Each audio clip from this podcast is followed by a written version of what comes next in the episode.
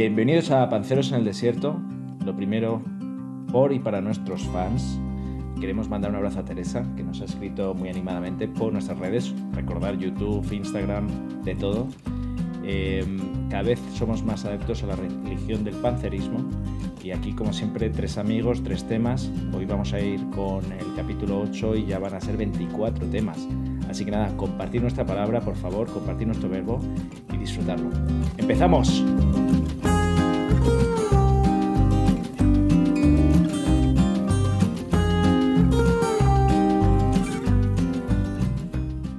Pues os traigo yo el, primer tema del día y, como, como, viene siendo habitual en mis temas, me gusta un poco quejarme del presente ¿no? y, alabar, y alabar el pasado. Y esta vez lo quería hacer hablando de arquitectura, porque, bueno, como sabéis, yo vivo en París y ahora me voy a mudar. Me, voy de esta, de esta, gran ciudad y estos días, pues paseando por aquí, pues eh, me he vuelto a poner melancólico, ¿no? Mirando, mirando los edificios, mirando la arquitectura. A mí París me parece la, la ciudad más bonita del mundo, con diferencia. Y estaba pensando en por qué ya no se hacen ciudades así, ¿no? Pensando en, en más ciudades que me parecen espectaculares, como Ámsterdam o como Florencia o San Petersburgo son ciudades, pues que como París, todas ellas se han, construido en el pasado, ¿no? Desde el siglo X hasta, hasta hace 200 años. Y, en cambio, comparando con, la arquitectura moderna, digo, ya no hemos como que hemos perdido esa homogeneidad de hacer una ciudad donde todo se parece entre sí, ¿no? Hemos pasado de ciudades donde todo seguía un mismo patrón, un mismo estilo, una misma moda y creaban ese conjunto que era tan, tan bonito, que te da gusto pasear por esas calles, ¿no? A, pues, eh, finales del siglo XX, donde la arquitectura es más, cada arquitecto hace lo que quiere y cada edificio es completamente distinto, ¿no? Eh, pues en España todos los horrores que se han hecho desde los años 60, ¿no? Con el boom del ladrillo.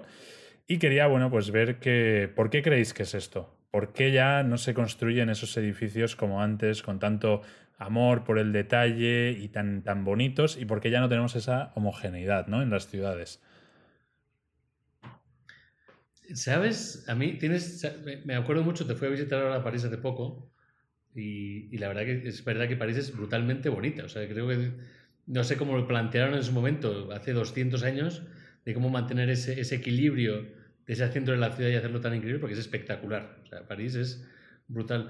Aunque difiero, o sea, es un tema de planificación. Lo que me ocurre mucho en las ciudades modernas, y lo ves aquí en México o en Madrid, la gran expansión de Madrid se hace en los 70-80 y lo que se hace es, necesitamos eh, mucha vivienda y muy barata. Y una gran expansión de Madrid que se hace en los 70-80, no sé si 60-80, esos 20 años, que es el, típico edificio madrileño que tú hablas de tordo verde con ladrillo naranja, fue básicamente una expansión inmobiliaria rápida de eh, cantidad, precio, coste, beneficio y rentabilidad, ¿no? No, no buscar un ecosistema. Y las únicas normas que se ponían, por ejemplo, en Madrid eran temas de cuatro plantas o que no pase de tanta, altura. Eh, en Madrid se pone siempre como ejemplo, como la época bonita arquitectónica final moderna, la del modelo de ciudad-jardín, que siempre hablamos de que se inventó en España, el de casa más piscina, más pista, más zona de recreo para los niños. Eh, como la zona de Arturo Soria, como que la última gran expansión arquitectónica con mucho sentido.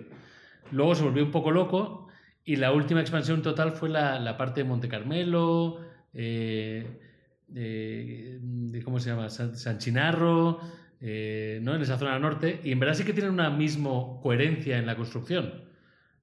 pero van a optimizar costes. O sea, la base es optimizar coste, coste de tierra. O sea, Claro, sin, meternos mucho. En, sin meteros mucho en detalles de, estos barrios de Madrid, ¿no? Que igual no todos nuestros oyentes lo, conocen. El tema es que si tú miras la ciudad un poco en conjunto, es donde ves que cada, cada edificio es completamente distinto, ¿no? Entonces, ¿eso tú crees que es un tema sobre todo de, coste? Y planificación. Eh, eh, en Suecia, por ejemplo, que lo hacen muy bien, obligan muy fuertemente, casi eliminan la posibilidad del arquitecto de construir lo que quiere, obligan a que tenga el mismo look and feel, ¿no? la misma forma de verse. Quieren que se vea con ese estilo sueco, elegante, y aunque lo haga más moderno y optimicen materiales, la, la, visión tiene que ser la misma. Y en, en Madrid, eh, el look and feel es igual. El ladrillo naranja está en todos lados. yo, creo que la, pregunta, eh, y estaba pensando en unos datos y también echándole un vistazo, nos falta un poco de perspectiva. Tu pregunta es, ¿por qué no hacemos eh, ya ciudades tan bellas como Viena o París? Os voy a dar tres, tres datitos. Primero, que lo, que lo habéis medio apuntado de lado, es, es la escala de gente. Entre el año 1000 y el año 1800, eh, la población mundial aumentó en 600 millones de personas. Eh, del año 1800 al 2017, prácticamente hoy, ha aumentado en 7.000 millones de personas. ¿Dónde metes esa gente? Hombre, a ver, sí, ese no te lo compro mucho porque no ha aumentado en Europa. En Europa llevamos con la misma población del último siglo, me atrevería no a decir. No lo creo para nada, ¿eh? Eso habría que verlo, pero bueno, te compro, el argumento, vale, venga, eh, llevamos con una población similar en, Europa. A ver si el siguiente me lo, me lo compras tú a mí.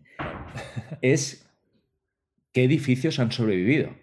¿Tú crees que, claro, cuando dices París, me imagino que París en el 1800 tenía unos suburbios con casas de madera súper pobres y tal, que eso pues no habrá sobrevivido. Entonces, a lo mejor estamos comparando ahora esas casas de madera de hoy, entre comillas, pues los pisos más feos, ¿no? Los de ladrillo de toldo naranja que decíais, con las, bellezas de París que han sobrevivido. Pero es que em, a lo mejor en un futuro pues este espacio se transforma también ¿no? a, otra, a, otra, a otro concepto.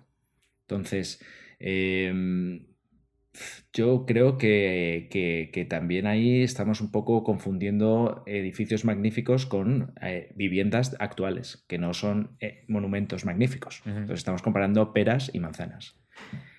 Con todo decir que yo he vivido toda mi vida en un, en un edificio de piso de ladrillo marrón y feliz. o sea, feo por dentro, pero increíble por dentro. Sí, no, sí. Una vez estás dentro, oye, te acostumbras y, no pasa nada, ¿no? Eh, el tema es que antes se ponía mucho más énfasis en la ornamentación exterior que en la parte de dentro, ¿no? Igual que ahora es, eh, oye, hay que maximizar la comodidad de dentro y lo de fuera da igual que sea un cuadrado y punto, ¿no? Entonces, Sí, es un poco, es un poco lo que decíais los dos, ¿no? Por un lado, la parte de coste influye bastante, pero realmente el mayor factor es el gusto. Eh, yo le estuve preguntando a, a, una arquitecta, una amiga arquitecta, y ella me dijo que es que simplemente a los arquitectos ya no les gusta lo que se ha hecho porque ya está hecho. Ellos lo que quieren es innovar. Entonces, ellos dicen, sí, París muy bonito, pero, pero no es nuevo, ¿no? Eh, igual que ya no escuchas a Bach o a Mozart, ¿no? Eh, pero bueno, ese sería otro tema, si es mejor escuchar a Bach o a, Daddy Yankee, ¿no? Pero bueno, eso por un lado. Y por otro lado es lo que decíamos, ¿no? De lo colectivo frente a, lo individual. ¿Cuánto eh, poder puede tener la planificación de una, de una ciudad? Y aquí los gobiernos antes tenían mucho más poder que ahora. Entonces, os quería contar un poco, pues, cómo se hizo en el caso de, de París, ¿vale? Em, entonces en París eh, todo esto vino a través de, un tío que se llamaba Hausmann, que era, bueno, era un político, era un prefecto de, Napoleón III, que era el, el sobrino de Napoleón. Y a este tío le comisionaron para renovar la ciudad, para renovar París. Porque París es, como decía antes Busto, pues era una ciudad muy medieval, llena de. muy decadente, llena de crímenes y tal. Entonces este tío lo primero que dijo fue: venga, vamos a hacer eh, calles amplias. Vamos a hacer avenidas amplias y vamos a hacer espacios y parques, etcétera, para que la gente pues, no se apuñale ¿no? En, los, en los túneles. Eh, pero después metieron unas reglas muy fuertes de homogeneidad. ¿no? Entonces, todos los edificios tenían que estar hechos con la arenisca esta que es como amarillenta, los tejados tenían que ser de zinc azulado y estar a 45 grados, eh, las fachadas tenían que tener sus ornamentos y luego, por ejemplo, los edificios los dividían por pisos según la clase social. Entonces, el primer piso era el piso de la gente con pasta, porque era, como no había ascensores, pues era el más cómodo para subir, y era el que tenía balcones. Y en los pisos de arriba, los que se ven en los tejaditos azules, ahí estaba la gente de servicio, porque te tenías que meter, pues, un pateo de, seis pisos, ¿no? Em, entonces, bueno, una cosa muy esa es otra, ¿eh? Porque en ese punto, muchas veces tú ves los edificios de Francia y dices, qué, belleza por fuera, y luego entras y dices, joder, vaya azulos. ¿No? Porque no están adaptados a la vida moderna en, la comodidad interior. Y dices, estos son enanos, estas casas. Exacto. Bueno, aunque ahí todavía, como no estaba tan eh, masificada la ciudad, pues en, una, en un piso en el que ahora viven cuatro familias, antes vivía una, ¿no? Pues tenías, bueno, salas para todo. Pero eh, lo curioso es que ahora nos encanta París, pero en su momento a este tío al final le despidieron porque decían que era muy extravagante, había mucho crítico. Había mucho pipero parisino, pues de, la época, diciendo, oye, ¿esto qué es, no? Entonces, curioso, como algo que nos encanta ahora, pues en su momento eh, era, era, muy criticado.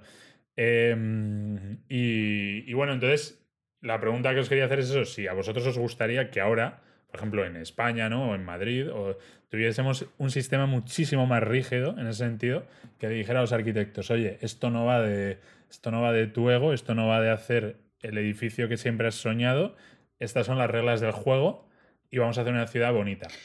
Pero ¿qué son, son, las reglas del juego para ti? Y déjame preguntarte una adicional. Em, ¿Nueva York te gusta como ciudad? Pues a mí Nueva York me gusta eh, la parte como más clásica, los edificios que son más, que tienen el rollo este art deco, como el edificio de la Chrysler o, edificios así antiguos, con las gárgolas, con movidas así, ¿sabes?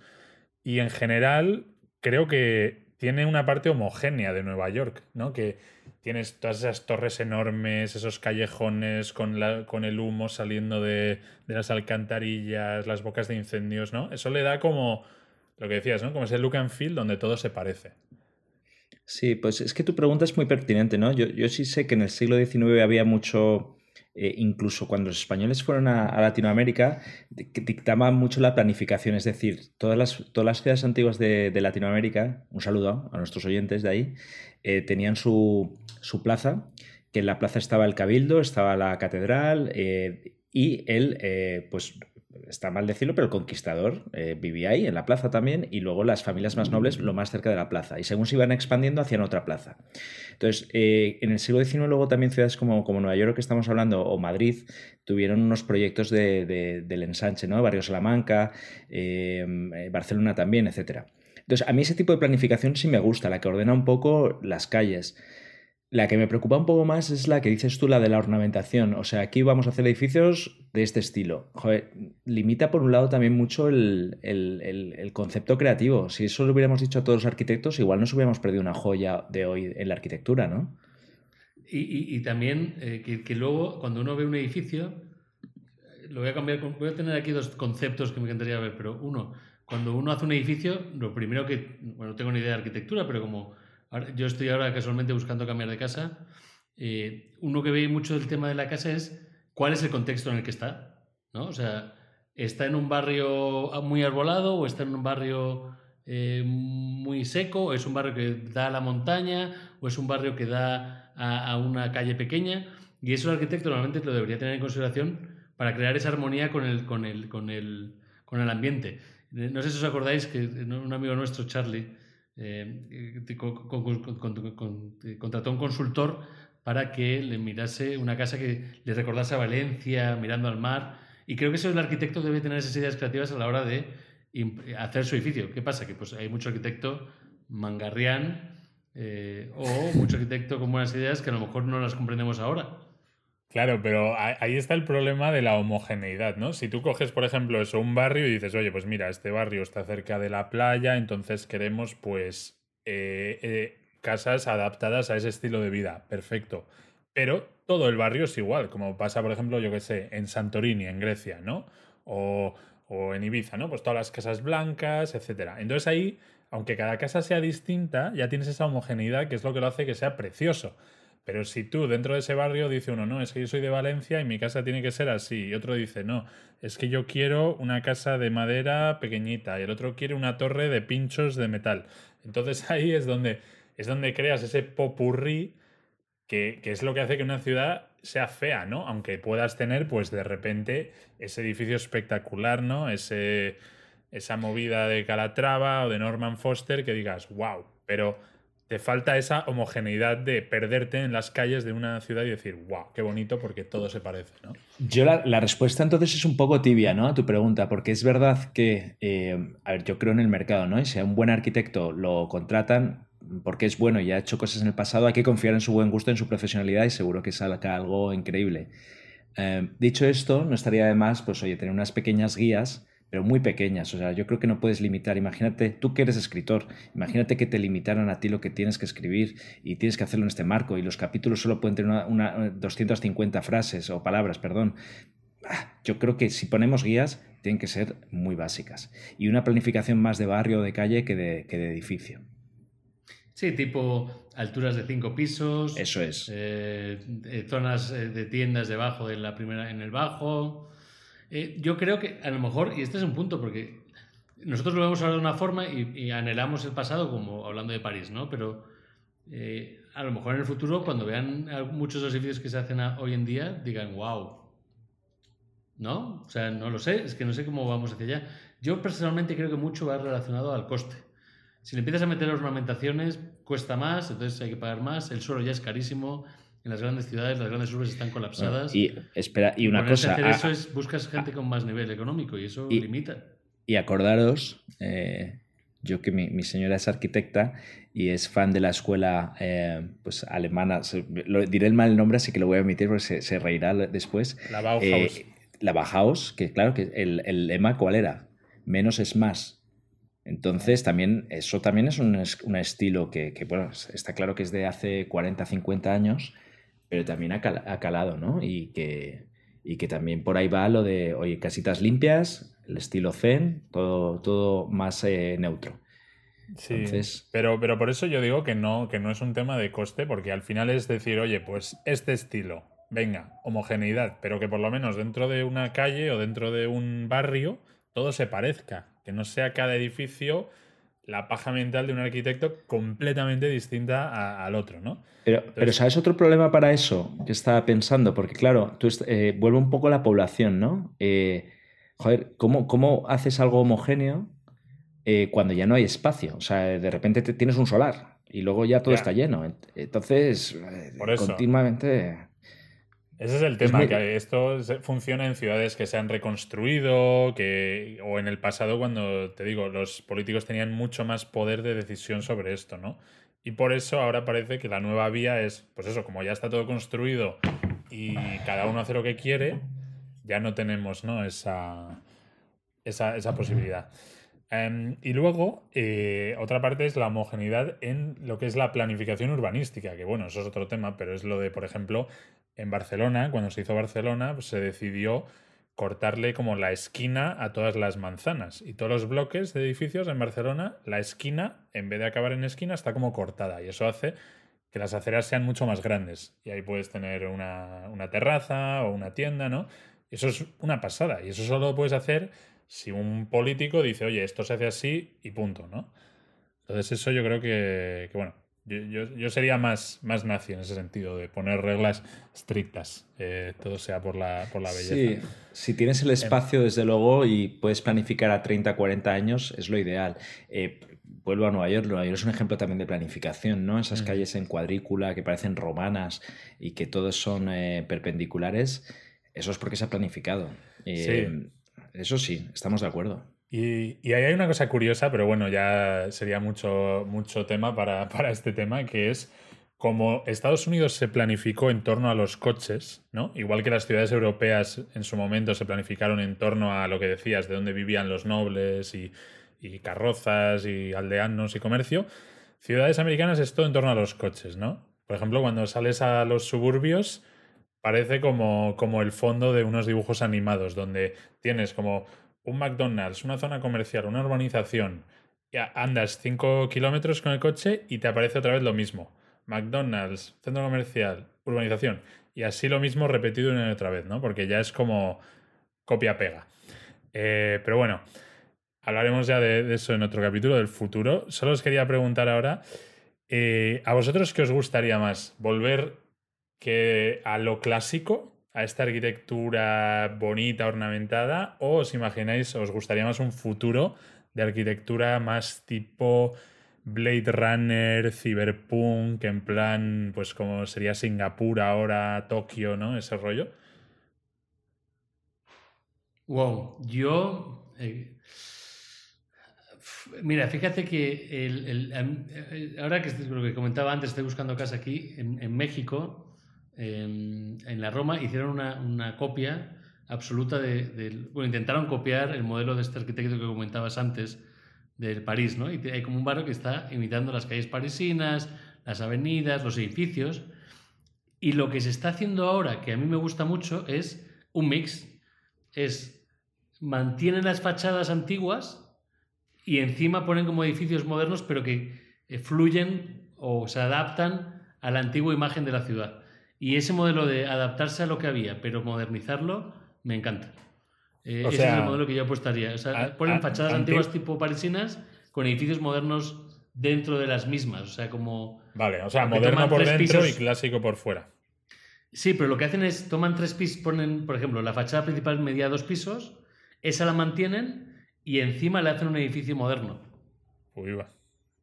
Sí, o sea, y me gusta mucho porque es, está adaptada a los tiempos, pero mantiene la, la, la, la historia y la cultura de la ciudad permanente en la misma entrada del edificio, es, la parte antigua, pero el edificio encima de tres, cuatro plantas eh, es moderno. Uf, Manteniendo el look and me Gustaría ver una foto, ¿eh? me, gustaría ver una foto. Os voy a mandar, os mando, os mando, os mando después y, postearemos alguna en Instagram para que también nos sigan por ahí de lo que os estoy diciendo, pero queda muy bien. Vale, perfecto. ¿Y tú, Gusto, te gustaría pues más esa vuelta a lo clásico? O... Me, siempre me causado mucho interés todos estos más de película, de lo de Blade Runner y tal, por, por dar un poco la nota. Pero fíjate que a mí lo que más eh, curiosidad me da es el, templo romano. Eh, o sea, a mí me hubiera gustado ir por ahí con túnica y, me gustaría que volviera al templo. Sí, un buen templo para ir en sandalias ahí a, que te Cuando veo las fotos de cómo eran, ¿no? Y de, o de cómo se suponían que eran, me llama muchísimo la atención y me encantaría estar ahí. Sí, los romanos la verdad es que eran, unos cracks. ¿eh? Em, bueno, pues em, con esto podemos cerrar el tema. Dejamos a nuestros oyentes también esa pregunta abierta.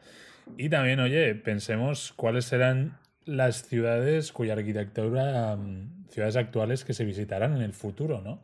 Igual ese edificio de Madrid con el toldo verde y el aparato de aire acondicionado en la pared eh, será una joya dentro de 200 años y vendrán a hacer selfies los visitantes del futuro. Así que vamos con el próximo tema.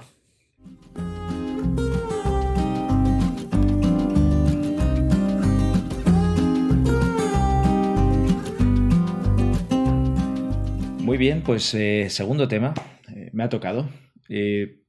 Os quería contar que me ha escrito el, pues el director del Banco Mundial, un email personalizado para mí, eh, con varias faltas de ortografía. En primer lugar, me, me extraña y quiere hacer un negocio conmigo, me dice, y le tengo que mandar pues un dinero a una cuenta bancaria.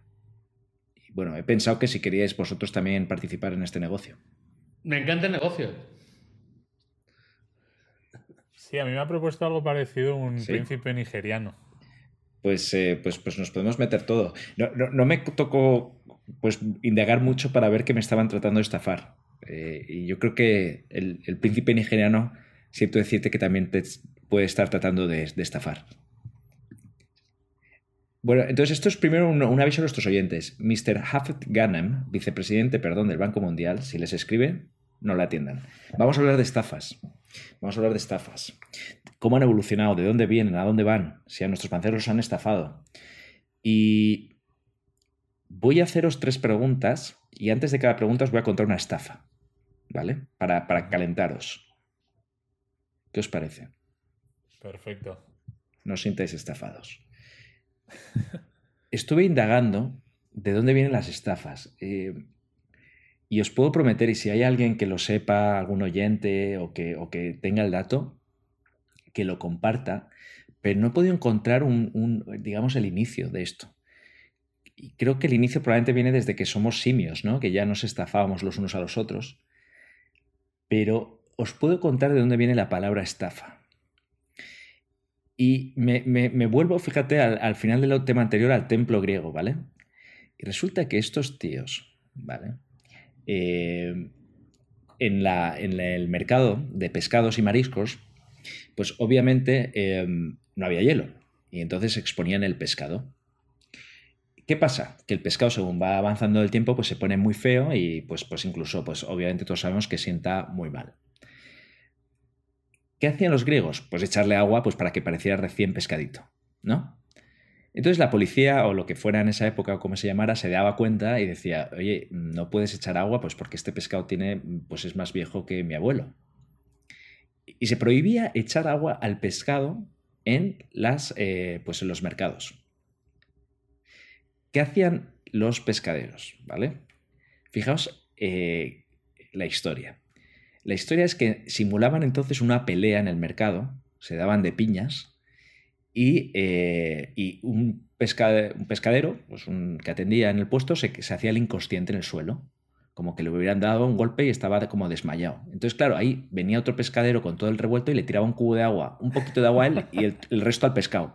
¡Ay, que me caigo, ¿no? ¡Ay, que me caigo! ¡Ay! Uy, mira qué pescado tan fresco! Porque estaba prohibido. Y, la historia curiosa es que en ese momento eh, no existe una palabra para definir eso como, como es una estafa, no, no, no existe esa palabra, pero de ahí evolucionó el griego, tal, bueno, estafa. Bien, pues esta es la primera anécdota que os quería traer. Y mi primera pregunta para vosotros, para la audiencia que esté en el coche, que esté paseando, que esté corriendo, es, es básica, es ¿por qué el ser humano estafa? ¿Qué pensáis? Mm. Pues, eh, hombre, al final eh, la vida es competencia, ¿no? Y todos intentan sacar el, máximo resultado, ¿no? Entonces, esa picaresca es inherente, ¿no? A, todos. ¿Puedes explicar para nuestros oyentes qué es la picaresca? Que algunos, pues a nosotros nos suena a los que somos de España, pero a lo mejor otras regiones no saben lo que es. Pues la picaresca es, eh, pues eso, al final eh, intentar, ¿no? Sacar, sacar ventaja a través de, engañar a otro, ¿no? De, de, aprovecharte de otra persona. Costumbre muy, muy española, ¿no? Extendida por el Lazarillo de Tormes. Sí. ¿Qué dices tú? ¿Por qué está famoso? bueno, creo que, que, por según qué sociedad se estafa más o menos, ¿no?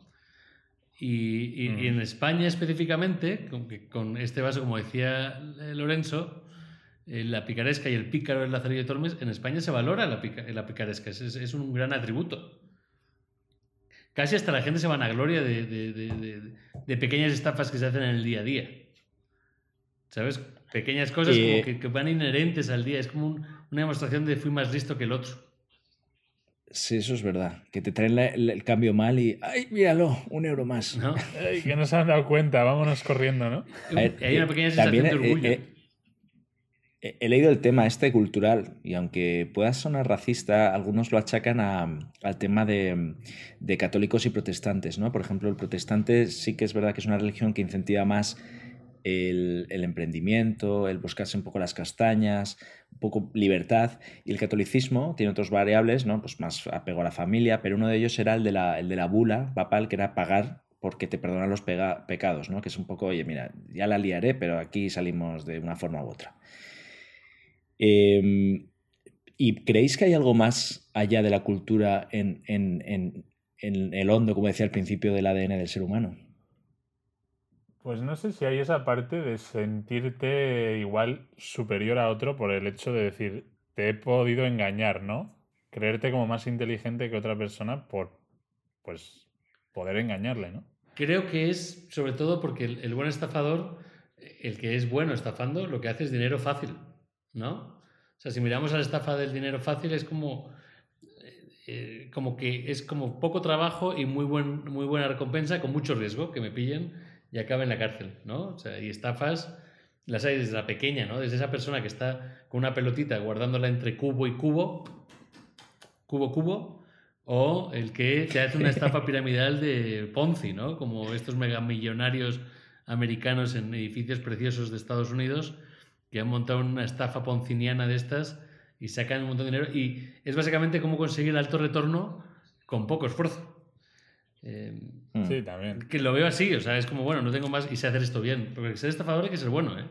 A mí me han estafado. Y, y luego. Eh, esa, esa eh, guárdatela porque te la, te la, voy a hacer después esa ah, pregunta, ¿vale? O sea, que vete pensando. Vale, y quería añadir también una tercera parte que puede ser eh, por el hecho de sentirte que estás creando justicia. Es decir, el, el, mundo es injusto, ¿no? Y tú dices, oye, yo he nacido con menos que ese otro, ¿no? Que es rico, que tiene más dinero que yo y al estafarle estoy, digamos, aprovechándome de él, pero es algo como justo, ¿no? El, el rollo este también de Robin Hood, ¿no? De roba a los ricos para dárselo a los pobres, ¿no? Pues es un poco eso de... Esa, esa me gusta. ¿Y sabes otra relacionada con esa? El sentido de justicia, el sentido de héroe incluso. Eh, Robin Hood. Pero ¿y el caballo de Troya? Eso no es una estafa que se ha visto como qué habilidad y tal, y fue un engaño al final. Muy interesante. Por eso el tema de la inteligencia, ¿no? Sí. Vale, eh, os voy a contar que he estado también eh, leyendo sobre las 10 supuestas estafas más grandes de la historia. Bueno, hay algunas curiosas, se pueden buscar, tampoco os voy a aburrir con esto. Em, y la verdad es que viendo entre ellas no he visto ese sesgo de, joder, son todos latinos, son todos españoles, italianos. No, no, aquí hay de todo. Os voy a leer una. Frederick Lorch, un corredor estadounidense que participó en la maratón de los Juegos Olímpicos, Juegos Olímpicos, eh, de 1904. Fue el primero en cruzar la línea de meta. Lo consiguieron solo 14 de 32. Em, imagino que estaba eh, haciendo la maratón el, tío. Y tras correr 9 millas, pues que son 12 kilómetros, se subió al coche de entrenador, dio el voltio y por la línea de meta. Y le pillaron eh, ese mismo día. No sé cómo le pillaron, hubiera sido curioso, pero mira, para que veáis, un americano ahí que se coló. Por salvar un poco su nombre, un año después ganó el maratón de Boston, dicen que sin trampas. ¿O no le pillaron? ¿Lo ganó o no lo ganó al final? No le pillaron, Lo, lo ganó lo ganó al año siguiente el, maratón de Boston, que ya te digo, dejar concursar a, o eh, jugar a un tipo que el año anterior las Olimpiadas ha estafado, pues bueno, eran otros estándares, que se lo digan a Armstrong, ¿no? Pero, pero sí, no lo pillaron en ese caso, o lo hizo limpio y la, y la corrió en 2.35. Eh, ahí voy con la segunda pregunta, que ya os, eh, os he hecho spoiler. ¿Os han estafado alguna vez o habéis estafado? Elegid la que queráis de las dos. Yo sí. Mm. He sido estafado. Sí, a mí me han estafado. Estafado, bueno, pero estafado pequeño. Eh, estafado pequeño. A mí me estafaron eh, hace nada. Me pasó que fui a Estados Unidos, estaba en Nueva York y quería ir a ver, así en modo turista total, eh, un partido de béisbol americano. Sin tener mucha idea del deporte, pues digo, hay que verlo, hay que ver a los New York Yankees. Y fui, llegamos tardísimo, que habíamos estado en mil cosas estaba con mi novia entonces y una amiga y llegamos fuera y ya no vendían entradas oficiales. Porque como el partido dura como cuatro horas, pero a partir de que falten menos de dos horas no, no vendían entradas oficiales. Entonces fuimos a la reventar. Se acercó un chico, nos dijo, aquí tenéis tres entradas, como es tan tarde, lo valen 50 dólares cada una, os la vendo a 20 cada una, pero bueno, ya me tengo que salir de ellas. Y las compramos así, iluso de mí, dije, venga, pues para adelante, venga, agarramos y cuando fuimos nos dijeron, estas ya han sido utilizadas, ya no pueden entrar. Y me quedé con la cara de. Eh, me lo han dicho mil veces y cara de, igual. Cara, de tonto y, además la cara colorada, ¿no? Que te dijeran ahí eso. No, y el otro no volvió a aparecer. Y además es la típica cosa que te han dicho 200 veces, ¿no? Como cuidado que te pueden trampear en la reventa, ten cuidado que no sé qué. Y hacía un mes había, había hecho lo mismo aquí en México, comprando una reventa para una entrada de conciertos que fue genial y me confié. O sea, como que dije, ah, la reventa va bien. Y lo dicen 200 veces y, y creo que la estefa se basa mucho en en, simplemente en la confianza de las personas o del estafador en, ganar la confianza del otro. Le creía a este hombre y el cabrón allí se fue con mis 60 dólares. Sí, el truco de las estafas es que tiene el componente de ingeniería social, ¿no? Que es cómo, cómo, te tienen que llegar en el momento adecuado y decirte justo ese mensaje en un momento en el que te pillan pues con la guardia baja o que saben que necesitas algo, ¿no? Entonces eh, eh, a mí me gusta esa parte, ¿no? De cómo, cómo saben explotar esas debilidades. Al final es como un hacker, ¿no? Un hacker emocional. Sabe explotar las fallas de tu sistema de seguridad o de alerta para liártela. A mí, bueno, así la última que me acuerdo fue cuando vivía en Londres y bajando a comprar unas cervezas al Tesco, al supermercado ahí al lado de casa, me llega una, una, mujer, una así medio mendiga y tal, y me, me, empieza a contar una historia que acabo de llegar a Londres, eh, eh, no, no, conozco a nadie aquí, mi hijo se está muriendo de hambre, eh, me voy ya mañana, pero necesito comprarle pañales, no sé qué. Digo, bueno, bueno, pues métete conmigo al supermercado y te compro lo que haga falta, ¿no? Y vi que la tía pues empezó a coger de todo, de... Mm, bueno, al final, no sé, me gasté como 60 o 100 pavos pero claro, en el momento te dejas llevar, ¿no? Porque te cuenta una historia muy emocional y tal, y dices, bueno, venga, pues voy a hacer mi buena acción. ¿Qué pasa? Que luego a la semana me vuelvo a ver a la tía en el mismo punto, contándole la misma historia a otro tío. Y voy y le digo, oye, pero tú no te ibas de Londres y tal. Y me mira como si no me conociera y me empieza a gritar, eh, fuck off, fuck off. Y digo, hostia, qué pringao soy. Y claro, te sientes mal porque dices, joder, eh, he intentado hacer algo bien y me la han liado. Pero bueno, es que es lo que hay. Tampoco. Hay, otro, otra variable que creo que tenéis los dos ahí y la, la, que os voy a contar yo mía, que es la ingenuidad de. Porque a ti, probablemente, Llorens, y a ti, eh, Mou, te habían avisado. O sea, o te la sabías, de que sobre todo la del estadio, joder, no hagas esto y lo haces. Papel. Yo me pasó igual, tío. Me pasó en Viena que queríamos ir a un concierto de música clásica, eh, pues típico, y lo que me decían, y hice todos los blogs. Ante todo en Viena, y, lo repito aquí en las ondas, ¿eh? en Viena no le compres una entrada a un tipo disfrazado de Mozart. Bueno, pues ¿qué hice yo? Comprásela al tipo disfrazado de Mozart. Y, y, el espectáculo, pues dantesco. Eh, claro, te prometía que era donde Mozart había tocado el piano por primera vez con seis años y no sé cuántos, y que sí, que iban a ir ahí la, la creme de la creme del ballet eh, austriaco. En fin, un desastre. Y lo curioso es que el Mozart disfrazado sabía perfectamente que yo ya estaba prevenido contra Mozarts disfrazados. Y usó esa misma información para decirme, sé que la gente no cree en nosotros, los Mozarts disfrazados, pero yo soy diferente. Y en ese momento anuló, como bien decías tú, como un hacker, mi objeción. Claro. Qué grande ese Mozart. Es, es el tema. Pero es, que te rompe tus barreras emocionales y con una mirada eh, aletargada y de confianza te mira la cara y te dice, ¿Quieres disfrutar de un gran show? La, la, la. Yo, la, la, la. Yo no sé los violines detrás. Yo no soy como los otros Mozart de los que has oído hablar. Sé lo que te habrán dicho, pero yo soy el auténtico. Yo soy el auténtico. vale. primero. Eso sí, juegan contigo porque tienes, por una parte, eh, cuando la gente habla contigo, tu, tu, primera manera, o sea, tu primera impresión es que la gente es buena, ¿no? Y luego tienes esa parte de decir, sí, bueno, timan a otros, pero yo no soy tan tonto, ¿sabes? Tienes esa parte como de orgullo de creerte que a ti no te van a timar, ¿no? Y ahí es como caemos víctimas de los timos. Así es, y mira, por ejemplo, recientes ha habido, eh, es que son unos cabrones, con el tema de las mascarillas y el COVID, en España ha habido varias estafas, me imagino que todo el mundo, eh, las, a los abuelos siempre se aprovechan de los débiles, ¿no? También eh, con, mm. hola, le vengo a leer el gas, en fin, desastres. Bueno, antes de iros con la última pregunta, una anécdota más que ya la, contaba Mou, que creo que es quizás la estafa de las estafas, ¿no? Que es eh, Ponzi, Carlo Ponzi, italiano en este caso, la estafa piramidal.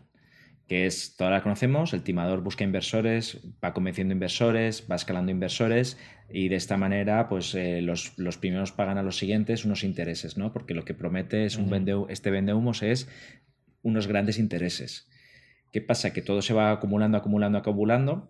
Y para que os hagáis una idea, este tipo, eh, Ponzi, a principios, o finales del siglo XIX, principios del XX, llegó a levantar así 15 millones de dólares. Y, y, hasta que la pirámide reventó, aquí en España hemos tenido el caso de Rumasa o Nueva Rumasa. En fin, este método activa aún ciento y pico años después. Eh, y con esto os quería hacer la, última cuestión, quizás la, más formal, ¿no? ¿Cómo recomendáis a nuestros oyentes qué técnicas de, para evitar que nos estafen? Y os lo pregunto como dos estafados que sois. desde, la, desde, la, experiencia de estafado, hay que poner a, toda la gente en duda siempre. Hay que ser desconfiado cuando vayas a hacer cosas grandes, ¿eh? O cosas que no estás acostumbrado, o nuevos negocios. Pregunta mucho, cerciórate mucho, conoce a otros que puedan asesorarte en ese tema, eh, gente que realmente sepa, ya hablemos de lo que quieras comprar, pero preguntar, o sea, es que normalmente con 10 preguntas, una te, pillan, pero 10 eh, abre la duda.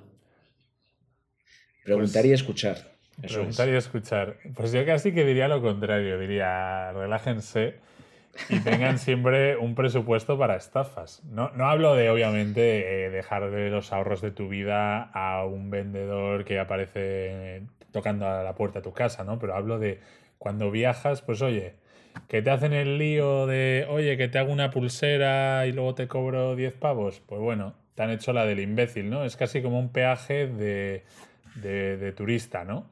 Entonces, bueno, que se lo tomen a, bien. Al final, esos estafadores callejeros tampoco tienen más de lo que vivir y, oye, si han conseguido engañarles, se merecen su dinero. Así que, bueno, presupuesto para estafas en su próximo viaje.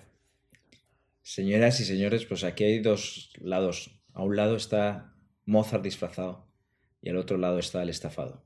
¿De qué lado quieren estar ustedes?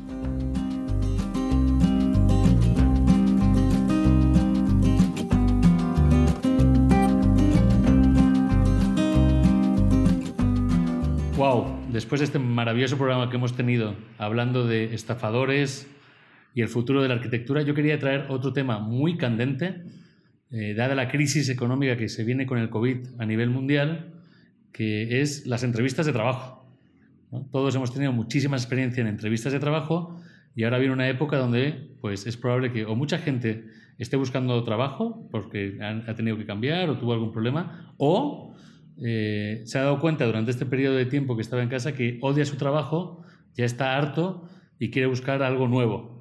Y he pensado, qué más, qué, qué, bueno que los panteros hoy compartamos grandes experiencias y grandes consejos para nuestros oyentes del mundo de las entrevistas, ¿no? Eh, lo primero que os preguntaría a vosotros es, si tuvieseis que, que, hacer una entrevista de trabajo hoy, vosotros como, como, aplicantes, ¿qué tres consejos le podríais dar a los panceros que se, que se preparen para hoy en este mundo ah, del mundo laboral? Vale, pues venga, te arranco yo. Eh, si algo, la verdad es que de, de, los 24 temas que, este es el tema número 24 que llevamos, eh, creo que podemos hablar con conocimiento de causa o un poquito, este es uno, porque creo que entre todos hemos hecho unas 650 entrevistas, lo cual no sé si habla bien o mal de nuestros perfiles para aconsejar. Eh, probablemente, probablemente mal, pero bueno, entonces, tenemos experiencia. Entonces vamos a aconsejar qué no hacer, ¿no? Mejor que qué hacer, vale. Eh, no, yo creo que las tres cosas básicas, la primera es escuchar bien. Yo, como entrevistador en mi trabajo y como entrevistado, pues a veces eh, creo que clave es no apresurarse y escuchar muy bien la pregunta. A veces tomar nota en un cuaderno y qué me están diciendo, pensarla unos segundos y a partir de ahí estructurar. Eh, la segunda, y con esto te doy paso, Llorens, que estás ávido, eh, te estoy escuchando ahí que quieres intervenir. Mostrar muy bien por qué te motiva eso. Y para mí eso es, no es tanto, hoy me encanta, es increíble, sino Tienes que leer bien de qué trata ese puesto, tienes que haberte informado bien, tienes que haber leído las funciones, etcétera, y conectarlas bien, que hay una historia coherente a tu perfil, ¿no? No vale, ay, sí, toda mi vida he querido ser eh, eh, pues eh, arqueólogo en las catacumbas de, Camboya. ¿y qué ha hecho para conseguirlo? No, no, pero me motiva mucho. No, no. Vamos a ver cosas coherentes. No, ¿por qué quieres trabajar en esta compañía? No, es que es la mejor compañía del mundo. No es una motivación válida. Sí. Esa es como tu recomendación, ¿no? exactamente, me motiva mucho la misión de esta compañía. Eh, hacemos papel higiénico. Bueno, eh, seamos coherentes entonces que tu historia tiene una conexión con lo que hace esa compañía y que por eso hay una motivación. ¿Vale? Ese serían mis dos consejos. Has dicho tres, pero le dejo el turno a Llorens, que está ahí que quiere ladrar. No, mi consejo sería mentir, mentir mucho inflar datos y, bueno, tirarse triples, ¿no? A ver si cuela. ¿Cuántas eh, veces has mentido en una entrevista, Llorens? ¿En el 100%? no, lo digo de broma. Yo cuando, sí que cuando era, cuando era recién graduado, me acuerdo que había vuelto recién del Erasmus, ¿no? Y entonces eh, hablaba cuatro palabras de portugués, tres palabras en italiano, sabía pedir una cerveza en alemán, y entonces en mi currículum me puse que hablaba como siete idiomas a nivel básico. no, basic. Eh, siete, básicos cuentan como dos eh, completos. Exacto. Sí, siete básicos son dos completos completamente, estoy de acuerdo. Yo decía, oiga, en cualquier idioma del mundo me puedo desenvolver. No, eh, yo creo que un consejo muy importante es en las entrevistas siempre hay que intentar transformarlas en una conversación. En vez de esa batería de preguntas que te lanzan, ¿no? Y tú dar constantemente una respuesta como seca, que no tiene mucho, mucho follow-up, sino simplemente contestar lo que te preguntan. A mí me gusta cuando de tu respuesta consigues dar algo, algo interesante, ¿no? O te consiguen dar algo interesante que hace que el entrevistador diga, wow, hablemos de este tema, ¿no? porque las entrevistas suelen ser bastante aburridas, bastante repetitivas, y entonces cuando lo puedes transformar en esa conversación sobre, sobre negocios, sobre lo que estéis hablando, pues creo que fluye todo mucho mejor. Y luego otro consejo que es para mí de los más importantes y mucha gente no se lo prepara.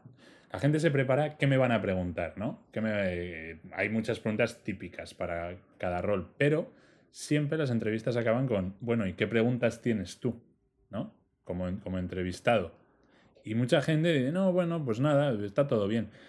Y, realmente. Esa es clásica. el 80% de las veces que he entrevistado yo, le dices, bueno, ¿tienes alguna pregunta? Y dices, no, no tengo ninguna. Y ahí es donde te crujen, porque ese es el momento donde tú quieres demostrar que te importa, te importa ese trabajo, que te importa ese rol y que quieres conocer más, ¿no? Sobre... ¿Y, qué pregunta recomendarías hacer que, que, sea, digamos, que suene como cool, pero no pedante ni, ni prototipo? ¿Qué, ¿Qué, pregunta haces tú? Mm, bueno, yo, yo, soy muy de trabajar en startups, entonces en las startups eh, siempre hablas un poco de cuál es tu visión a largo plazo, ¿no? Eh, depende también de, de, la persona que te esté entrevistando, si te está entrevistando el CEO o el manager de un equipo o un tío de un, de un equipo paralelo, pero siempre, siempre está muy bien esa, mostrar interés por la visión de qué se está haciendo aquí y luego cosas más internas como del día a día, donde tú ya te, te ves que tú ya estás como, como si estuvieses metido ahí, ¿no? Em, a, mí hay una que me gusta mucho que es, muchas veces cuando estás aplicando un trabajo, no tienes ni idea de qué trabajo vas, porque te dicen, no, vas a ser Strategic Partner Manager Online Management Plus, ¿no? Y tú llegas allí como, bueno, yo sé de online, pero no tengo ni idea de qué va esto. Y te acaban haciendo esa batería de preguntas muchas veces, y, una pregunta muy buena a mí me gusta es que el, que el entrevistador, si está teniendo la misma posición o una posición similar a la que estás aplicando, te cuente muy bien eh, de qué va el rol. ¿No? O sea, ¿qué es exactamente el día a día? Eh, te levantas por la mañana, como un café, luego llamo a un par de chavales, luego voy al baño, luego... Siempre lo va a inflar mucho el entrevistado, lo va a inflar para bonito, porque también es un momento en que él va a intentar vendértelo. Es un momento también de venta, que es justo lo que hablaba Jones. Es muy bueno porque posiciona al entrevistador en forma vendedor, porque te tiene que vender el puesto. No te va a decir, no, te vas a dedicar a hacer grapas, a grapar todo el día, ¿no? Pero te viene muy bien para entender lo que es Strategic Partner Manager Plus eh, y no imaginarte que vas a ser el rey de, el rey de Zambia y, vas a estar haciendo grapas. Creo que ayuda mucho, sobre todo para ese cambio de rol, ¿no? De ser vendedor o de quién se está vendiendo en qué momento y tú también entender que estás aplicando algo que quieres, porque no hay nada peor que aplicar una cosa y luego quedarte un año diciendo, ¿cómo, por Dios santo, acepté esto solo por el vil y sucio dinero? O sea, la pregunta sería, eh, yo como futuro, bueno, o como candidato a Strategic Manager Partner Plus, eh, ¿cuántas veces eh, iría al baño en un día normal en la oficina? Exacto. ¿Cuánto, cuál, es, ¿Cuál es el nivel de bañismo en este lugar de, de Butter Time? Contratado. Eh, eh, es una empresa de papel higiénico, decías, ¿no? Sí. Mira, ahí perfecto para testeo de producto. sí. Pero luego, eh, también ahora pasa una cosa, ¿no? Que hay una saturación enorme en el mercado, porque tienes, con el tema online cada vez es más fácil aplicar a puestos, ¿no? Yo, por ejemplo, cuando empecé a trabajar, pues ibas a las agencias creativas en mano a dejar tu portfolio, a dejar tu portfolio creativo, ¿sabes? O sea, eh, eso de mandar una batería de emails eh, no se llevaba. Ahora, ¿qué pasa? Que claro, abres cualquier puesto y te, y te entran 100 emails, porque es tan fácil aplicar, entonces hay una saturación enorme, lo que crea más frustración en la gente también, ¿no? Porque al final tú antes aplicabas a 10 trabajos y te contestaban 5. Ahora tienes que aplicar a, a 100 para lo mismo, casi, ¿no? Porque hay demasiada gente. Sí, yo creo que otro consejo es ese, ¿no? Antes de la entrevista, el cómo destacarte y eh, cómo llegar a través de otros canales que no son los típicos, ¿no? De aplicar y mandar el currículum y a ver qué pasa. Tú lo has dicho, hay saturación, ¿cómo hago que el mío sobresalga? Sí. Sin ser un payaso, ¿eh? Sin tener ese, esos currículums de colorines y tal, pero eh, sí, sí hacer canales alternativos de contacto. Para mí el que siempre ha funcionado mucho es buscar a alguien conocido, de un conocido, de un conocido que esté dentro de la compañía. Muchas compañías ahora mismo incentivan que gente interna busque gente, gente externa, ¿no? Como que hagan de recursos humanos y es una puerta que te quita a 90 que han aplicado a través de LinkedIn y te quedas en, una entrada de 10, ¿no? Cuando alguien de dentro de la compañía te recomienda. Creo es buena buscar a alguien que esté dentro, de amigo del amigo o de quien sea, pero que puedan eh, referirte y adaptar sobre todo todo tu perfil, incluso de LinkedIn, al puesto de trabajo que estás aplicando en ese momento. Sí, y es papel higiénico Martínez, demostrar tu profesionalismo en ventas de todo tipo de productos. Eh, no, y es eso, la mayoría de buenos eh, puestos eh, no, no, se llegan ni a publicar, o a veces se tienen que publicar por tema legal, de tienes que demostrar que estás buscando a alguien, pero, pero se dan ya con gente pues, que viene de la, de la red, ¿no? De, de, empleados o conocidos o, demás, ¿no? Pero me hace gracia que decía Bustoman que no se puede hacer el payaso y hacer currículums de colores porque gracias a un currículum de colores y a una, y a una entrevista en la que acabé hablando de Raúl González Blanco, es como acabamos trabajando mm. juntos, Bustoman y yo, y nos conocimos los panceros. Pero bueno, no, no, no, no me malinterpretes. O sea, yo donde voy es que a veces estoy viendo yo unas hojas de vida en las que ya se pasan un poco de creativas digámoslo así, en plan superpowers, y te ponen como una barra de fuerza, eh, pues yo qué sé, o sea, está bien hasta cierto mm. punto hacerte destacar, pero que sea coherente. Yo sé que tu currículum eh, de payaso de, de, la ropa esta de tight, ¿no? De que se mancha y tal, eh, pues, pues nos reímos un rato y por eso te llamamos. Superpowers de skills más 10 en barra de poder. estaba pensando porque has sacado un poco las preguntas de consejos prácticos, pero ¿y, si le dais o le damos la vuelta a la tortilla consejos que no se hayan funcionado en una entrevista?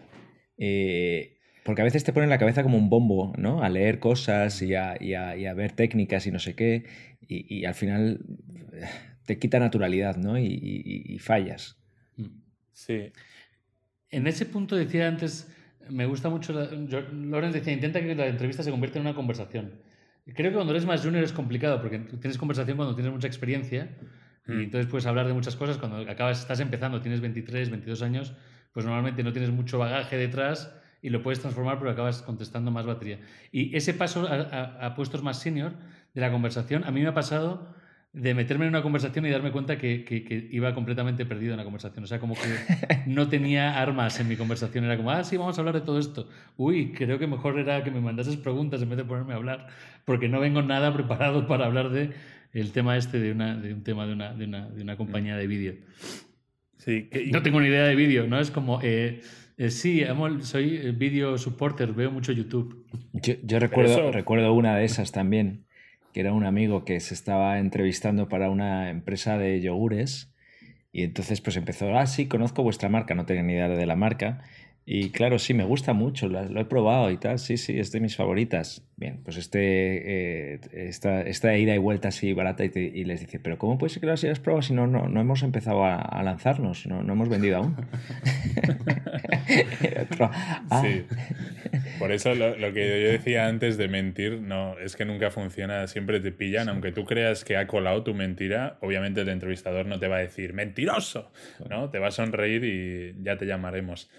Em, pero por eso es muy importante, y esto creo que es aplicable a todos los niveles, eh, realmente ser honesto y saber reconocer cuando no sabes algo. O sea, mm. ah, esa presión de creer que tienes que saberlo todo y tener la respuesta perfecta a todo, te hace cagarla muchas veces por precisamente acabar mintiendo y tirándome triples, ¿no? Y a veces decir, pues eso la verdad es que no es de mis puntos fuertes o no lo sé, me gustaría aprender más de ello. Dicen, wow, pues bien, porque no necesitamos que sepas eso en realidad, ¿sabes? Em, eso es muy importante, ¿eh? Hay que tener un mix de humildad y de... ¿Qué es lo contrario de humildad? Soberbia, ¿no? Como ser muy fuerte en tus puntos buenos y ser humilde en tus puntos débiles. wow, qué consejo. Eso lo van a ver muy rápido. Claro. Eh, para cerrar rápido, os voy a dejar, porque eh, se nos va el tiempo ya de este podcast y se nos va a hacer larguísimo. Quería preguntaros rápidamente, ¿cuál es la pregunta más loca o situación más estrambótica que habéis vivido en una entrevista de trabajo? Bueno, yo, una de las, la verdad es que puede haber muchas, pero una de las situaciones más raras fue eh, cuando, cuando era eso, un joven pichón, eh, todavía estudiante, pero ya quería ser becario en una, en una agencia de publicidad, ¿no? Y a través de un conocido y tal, me dicen, sí, en esta agencia ven y te vamos a hacer eh, becario, ¿no? Total, que llego yo todo emocionado con mi portfolio me... y me dicen, bueno, hoy no te puedes reunir con el entrevistador, tienes que volver otro día. Digo, bueno, pues si me habías dicho que viniera hoy, ya, pero no puedes. Vale. Total que una hora perdida de, trayecto, quedo segunda semana y me dicen, además tienes que venir en traje. Para ser becario creativo tienes que venir en traje, imagínate. plan. Llego ahí vestido de traje y me dicen, sí, sí, ahora sale el director creativo a reunirse contigo. Y me tuvieron esperando en una silla dos horas. Y al final pregunté y me dicen, no, no, si tú no tienes ninguna, ninguna reunión con nadie. Y digo, pero ¿esto qué es? Y me fui. O sea, fue, fue como muy humillante porque fui, una estafa de entrevistadores? ¿Una estafa de entrevistas? puede, que fuera. Eh, estafa piramidal. tío.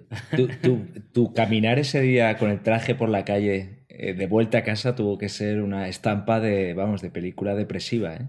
Es muy el antes y el después, ¿no? El antes, tú vas todo galán con tu traje creyéndote voy a salir de aquí con mi primera beca de 100 euros al mes. y luego la vuelta, ¿no? Que ni siquiera se han reunido contigo. Puede que sea una estafa de quieren, eh, llaman a becarios para que se pongan con traje a esperar en la sala de espera y así cuando viene un cliente parece como que es una oficina muy importante, ¿no? Llena, estafa de gente en traje. el estafador. El, figurante, ¿no? A mí me pasó una que en una entrevista de, para una empresa de zumos española para exportación muy famosa, jugos para nuestros oyentes latinoamericanos, y justo estaba en el momento de la entrevista y me dice, bueno, ¿y por qué te gustaría trabajar en esta empresa? Y en la pared de al lado era tan fina que estaba como uno de los jefes chillándole a alguien de recursos humanos. ¿Qué manteja de, gente mal habéis contratado? Son todos unos mierdas, ninguno sabe cómo trabajar, son todos unos vagos perezosos esta generación. Y justo en ese momento fue cuando yo me pregunto, y bueno, ¿y por qué quieres trabajar en esta empresa? Y me quedé como, wow. Y en esto la llama por teléfono el de al lado, a Chile, y dice, déjeme un segundo que ahora vuelvo. Se cambia de habitación la entrevistadora y cuando entra le empieza a chillar. ¿Y tú que eres la encargada principal de recursos humanos, cómo has traído a esta gente? Y dije, uff, eh, no, no quiero trabajar en esta empresa. Me miró con esa mirada de, no, no, no apliques más. Lo siento. sí, pero bueno. Eh, no sé si Gusto tiene una super recomendación final. Bueno, eh, voy a hacer una no recomendación final que es no hagáis caso a los blogs que hablan de imita el lenguaje no verbal del entrevistador. De esto de si el entrevistador te apunta con el pie, apunta con el pie. Si el entrevistador levanta una ceja, levántele la contraria. Y si cruza los brazos, cruzate tú también. Esta testa y no funciona. el mirroring, el espejo en un momento os dais una patada el uno al otro, ¿no? Por estirar la pierna a la vez. Sí. O, en un momento te dice, ¿es usted gilipollas? ¿No? ¿Es usted imbécil? Se está riendo usted de mí. Pero bueno, con esto, con esto yo creo que, podemos eh, cerrar el capítulo, el capítulo de hoy con recomendaciones que esperamos que sean útiles para, nuestros oyentes eh, que están ahora universitarios y más jóvenes, ¿no? Que sabemos que hay bastantes. Eh, y con ese consejo de no, rendirse, está, está muy difícil la cosa, como siempre. Así que no tirar la toalla. A todos nos van a humillar en entrevistas y, no pasa nada. Así que nada, después de este, de este viaje por las entrevistas, las estafas y la bella arquitectura parisina, les dejamos hasta la próxima semana. Eh, pidiéndoles de nuevo que compartan, que compartan nuestra palabra. Panceros en el Desierto, ese podcast del que nadie habla, pero que cada vez más gente escucha. Un abrazo.